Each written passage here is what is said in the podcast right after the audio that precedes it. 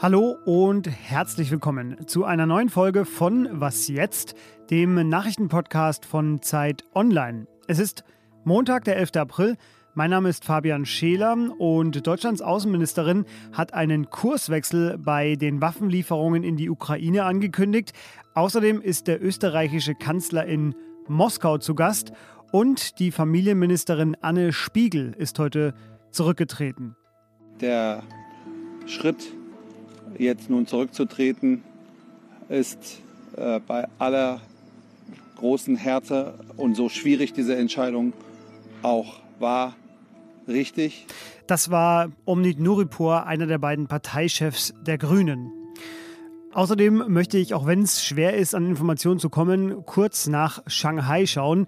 Ähm, China zieht dort ja eine ziemlich restriktive Lockdown-Politik durch, während der Rest der Welt gerade sich etwas lockerer macht. Das sind teilweise bedrückende Bilder. Darüber reden wir jetzt. Redaktionsschluss für diesen Podcast ist 16 Uhr. Vor wenigen Tagen hatte Verteidigungsministerin Christine Lamprecht erklärt, die Möglichkeiten der Bundeswehr für Waffenlieferungen an die Ukraine, die seien jetzt erschöpft. Heute aber trafen sich nochmal die Außenministerin und die Außenminister der EU und Annalena Baerbock, die sagte vorher, die Ukraine braucht weiteres militärisches Material, vor allen Dingen auch schwere Waffen. Und jetzt ist keine Zeit für Ausreden, sondern jetzt ist Zeit für Kreativität und Pragmatismus. Genau, sie spricht hier von schweren Waffen und das wäre angesichts der bisherigen Lieferungen etwas Neues. Denn schwere Waffen, das meint zum Beispiel Panzer, Kampfjets, Artillerie oder mehrfach Raketenwerfer. Details allerdings nannte Baerbock zumindest vorher nicht. Nur, dass es auch noch mehr Geld für die Ukraine geben würde. Eine Milliarde Euro hat die EU ja bereits freigegeben. Weitere 500 Millionen Euro sollen nun dazukommen. Der EU-Außenbeauftragte Josep Borrell, also sowas wie der EU-Außenminister, der sagte allerdings dazu, dass er Waffen für wichtiger als Sanktionen halte, denn Kriege würden auf dem Schlachtfeld entschieden werden. Kürzlich war er ja mit Kommissionspräsidentin Ursula von der Leyen zu Besuch in Kiew. Dort war auch der österreichische Kanzler Karl Nehammer am vergangenen Wochenende. Er besuchte da auch die Stadt Butscha, in der Russland furchtbare Kriegsverbrechen vorgeworfen wurden. Heute ist Nehammer nun noch weiter im Osten, denn zur Stunde redet er mit Wladimir Putin. Nehammer ist damit der erste westliche Regierungschef, der seit Kriegsausbruch bei Putin zu Gast ist. Es ist ein bisschen fraglich, was er da erreichen kann, denn sein Außenminister, der sagte vorher, Putin hat den Krieg moralisch verloren. Außerdem wurde Nehammer gewarnt, dass Putin dieses Treffen inszenieren und für sich ausschlachten könnte.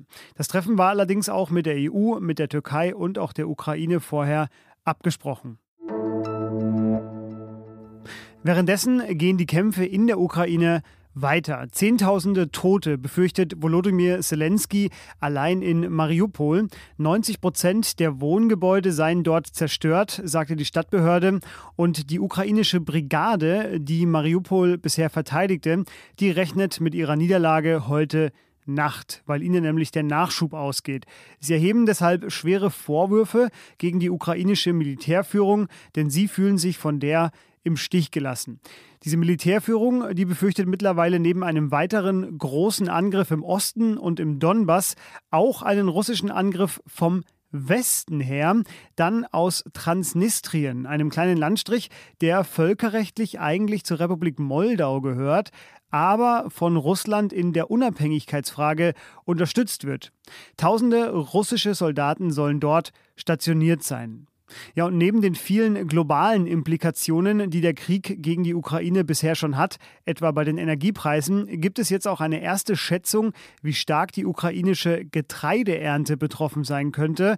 Und zwar einen Rückgang um 45 Prozent hält die ukrainische Handelsgewerkschaft für realistisch. Die Ukraine ist der neuntgrößte Getreideproduzent der Welt. Und das war ein Fehler, dass wir auch so lange in Urlaub gefahren sind und dass wir in Urlaub gefahren sind. Und ich bitte für diesen Fehler um Entschuldigung. Das war die Bundesfamilienministerin Anne Spiegel von den Grünen gestern Abend. Worum ging es? Ihr und ein wenig auch Ihrem früheren Ministerium, dem Umweltministerium von Rheinland-Pfalz, werden äh, zwei Sachen vorgehalten. Zum einen, äh, die Bewohner im Ahrtal im vergangenen Jahr nicht rechtzeitig vor dem Jahrhunderthochwasser gewarnt zu haben und vor allem danach das eigene Image nur im Blick haben zu wollen. Aber der zweite Vorwurf, auf den sie sich da gestern Abend eigentlich eher bezog, der wurde nämlich auch erst gestern publik. Nämlich der, dass sie im Urlaub war, als das Ahrtal unter Wasser stand. Zehn Tage nach dem Hochwasser soll sie mit ihrer Familie in den Urlaub gefahren sein. Vier Wochen nach Südfrankreich und äh, sie hat ja vier Kinder und sie hat einen Mann, der 2019 einen Schlaganfall erlitten hat und seitdem ähm, nicht so richtig äh, stressresistent ist. Ich glaube, so kann man das sagen. Und darauf nahm sie gestern in ihrer Erklärung nochmal ausführlich Bezug. Zurücktreten wollte sie gestern Abend aber da noch nicht. Das alles muss man jetzt wissen, um zu verstehen, warum sie dann heute zurückgetreten ist. Und bei mir ist jetzt Lisa Kaspari aus unserem Politikressort. Wir reden darüber. Hallo Lisa. Hallo Fabian. Lisa, warum war sie denn nicht mehr tragbar als Ministerin? Das hatte mit ihrem Umgang mit den Vorwürfen zu tun. Also gar nicht mit, unbedingt mit der Tatsache, dass sie vier Wochen im Urlaub war, was natürlich sehr lange ist für jemanden, der in Krisenzeiten in Verantwortung steht, sondern eher da, äh, was sie da erzählt hat, inwiefern sie aus dem Urlaub gearbeitet hat oder nicht. Da hat sie sich widersprochen. Gestern Abend sagte erst, äh, sie sei voll einsatzfähig gewesen, sagte, sie hätte selbst an Kabinettssitzungen teilgenommen. Dann war das plötzlich dann doch nur ihr Staatssekretär.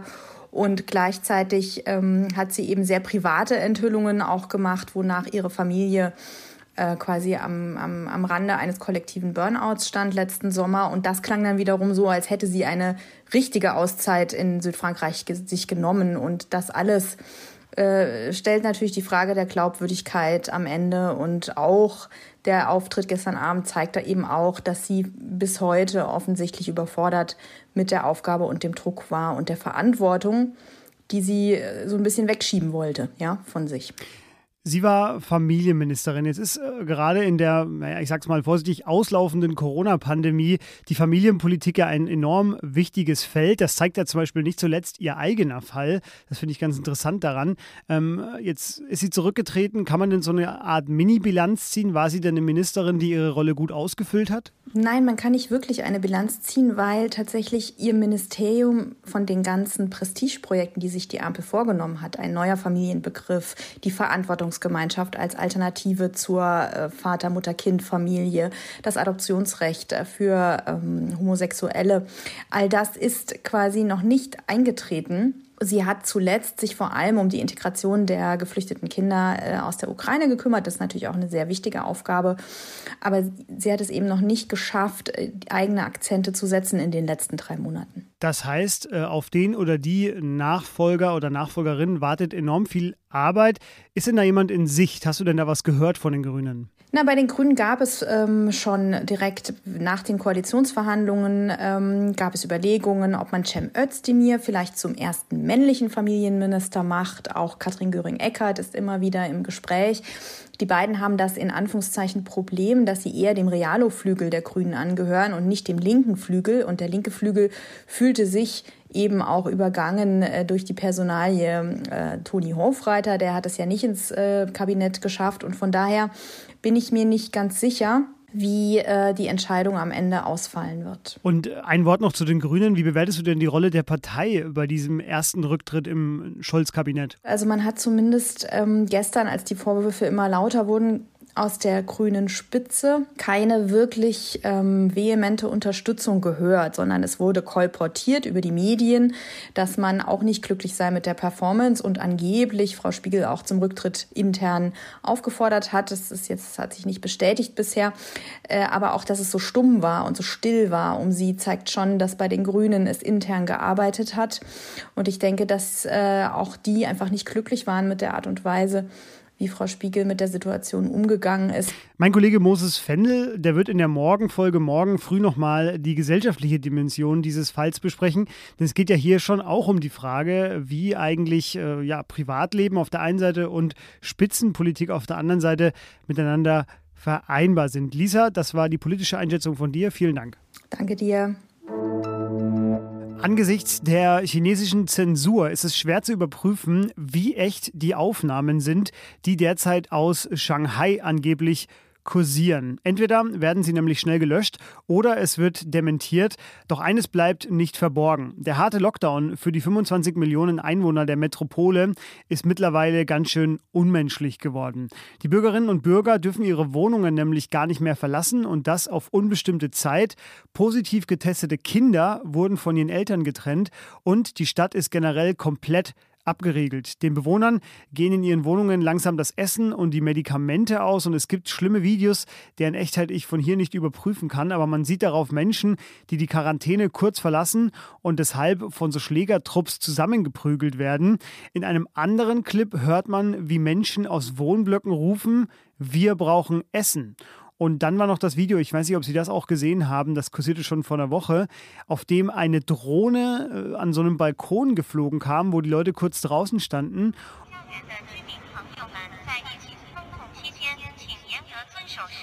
Und äh, diese Drohne redet dann mit den Bewohnern und sagt so Sätze wie, bitte zügeln Sie das Bedürfnis Ihrer Seele nach Freiheit und die Bewohner sollen dann wieder nach drinnen gehen. Nur in Shanghaier Vierteln, in denen es keine Neuinfektion innerhalb von zwei Wochen gab, soll es bald Lockerungen geben. Da gibt es aber auch keinen Zeitplan, was bald bedeutet. Und die Zahlen, die steigen auch weiter, trotz dieses ultra harten Lockdowns. Auch in mindestens zwei anderen chinesischen Großstädten soll es ähnlich rigide Maßnahmen geben. Die Regierung will trotzdem an ihrer Zero-Covid-Strategie festhalten, weil sie glaubt, damit einen Wettstreit der Ideologien zu gewinnen. In den Shownotes habe ich einen Artikel verlinkt, der erklärt, welche Ziele dahinter stecken könnten. Was noch? 6, 9, 13, 24, 41 und die Glückszahlen 3 und 12. Das waren die Ziffern des Lebens für einen französischen Lottospieler im Dezember 2020. Es war nicht irgendein Lottogewinn damals, sondern der Rekordwert von exakt 200 Millionen Euro. Nun die Preisfrage, die sofort in den Kopf kommt, wenn man das hört. Was hat er sich davon gekauft? Eine kleine Yacht, ein Häuschen im Grünen oder ein eigenes Restaurant aufgemacht? Nein, es ist sage ich, viel besser. Der Mann der hat sich jetzt äh, vorgestellt in einem Interview mit Le Parisien, hat sich dort als Guy bezeichnet, also er will anonym bleiben. Dort hat er aber erklärt, er hat eine Klimastiftung gegründet und will fast seinen gesamten Gewinn dem Klimaschutz widmen. Wir müssen handeln, sagt er, sonst existieren wir nicht mehr. Die Stiftung heißt Anjama, die ist benannt nach einer Stadt in der Elfenbeinküste. Da hat nämlich der Mann einige Jahre gelebt und ich möchte ihm von hier aus zurufen, Chapeau zu dieser Entscheidung. Und das war unser Update für heute. Sie haben noch eine Minute Zeit. Sehr gut, dann stimmen Sie für uns ab denn wir sind nominiert mit ganz vielen anderen Podcasts für den Deutschen Podcastpreis. Wir gewinnen aber nur, wenn Sie alle, und ich meine wirklich alle, für uns stimmen. Der Link ist in den Show Notes. da bin ich ganz schamlos und schmerzbefreit. Machen Sie es einfach, wir würden uns sehr freuen. Sie haben noch eine Minute, sehr gut, dann werden Sie nämlich unter wasjetzt.zeit.de einfach mal los, was Sie schon immer loswerden wollten an uns. Wir lesen das alles. Mich hören Sie morgen Nachmittag wieder. Bis dahin, tschüss.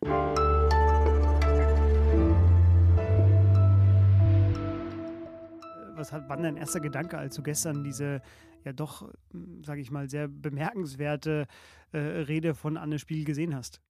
Mich hat das betroffen gemacht, weil sie so angefasst wirkte und so überfordert mit der Situation.